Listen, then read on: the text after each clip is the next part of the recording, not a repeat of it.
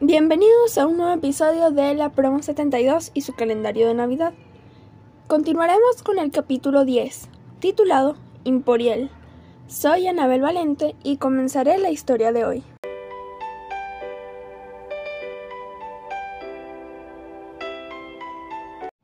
Joaquín, ansioso, abre la décima ventana de ese mágico calendario, observa tranquilamente y nota un ángel en la cima de la torre de una iglesia.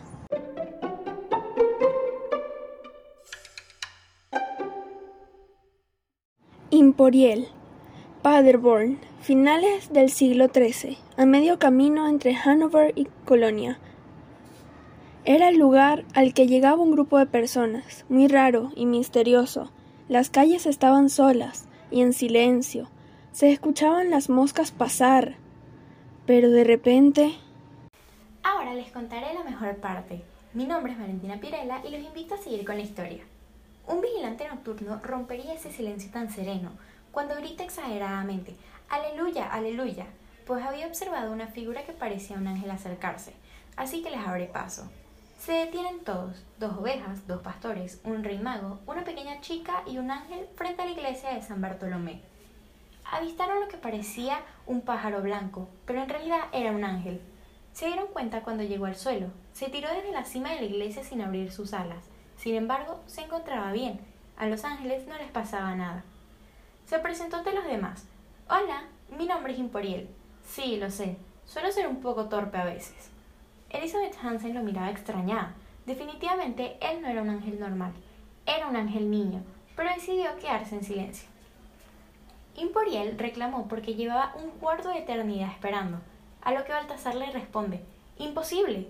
No se puede contar exactamente cuánto es una eternidad, ya que pueden ser 500.000 años, 65 millones de años, en fin, los cálculos son menesteres reservados al cielo.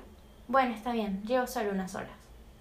Josué, el pastor, les alza la voz y golpea con su callado el suelo y dice, a Belén, a Belén, solo para evitar una discusión entre ambos. Salen todos caminando, uno detrás de otro, escoltados por los dos ángeles, uno adelante y el otro atrás. Corrieron y saltaron, caminaron y hablaron, vieron hermosos paisajes, preciosas y pintorescas ciudades, armoniosos y colaboradores pueblos, pero solo se decidieron por parar frente a una catedral en construcción, la cual sería llamada la Catedral de Colonia. Continuaron su travesía pasando por el valle del río Rin, en el año 1272 después de Cristo. Pasaron por muchos lugares, castillos y palacios lujosos, catedrales góticas y sembradíos.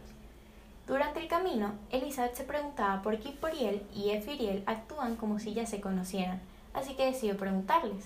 La respuesta que obtuvo fue que todos los ángeles se conocen desde la eternidad. Ariel, Gabriel, Beriel son solo algunos nombres. Eso sí, cada uno es diferente al igual que los humanos. Cada ser humano de la Tierra es una completa obra de creación por sí solo.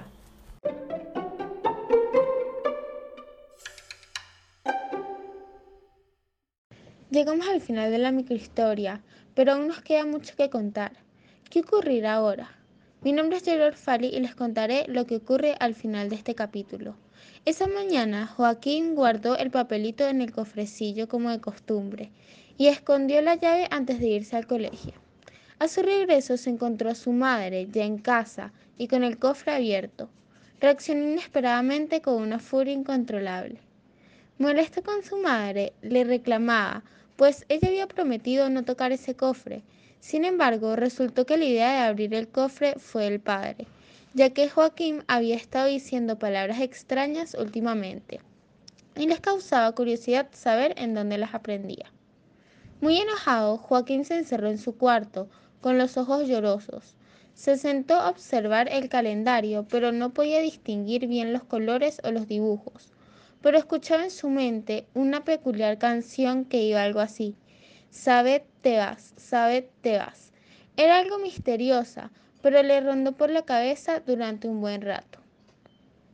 Después de pensar y calmarse, se tomó el tiempo de analizar el calendario y la canción, hasta que llegó a la conclusión de que tal vez habían suficientes misterios para toda la familia, aunque aún no se decidía por perdonar a sus papás. Un toque en su puerta lo hizo mirar en esa dirección.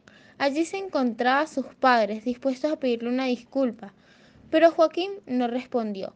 Su papá le pidió que al menos los dejara ayudar a organizar los papelitos, a lo que Joaquín aceptó, considerando el hecho de que ya no tendría que actuar más a escondidas.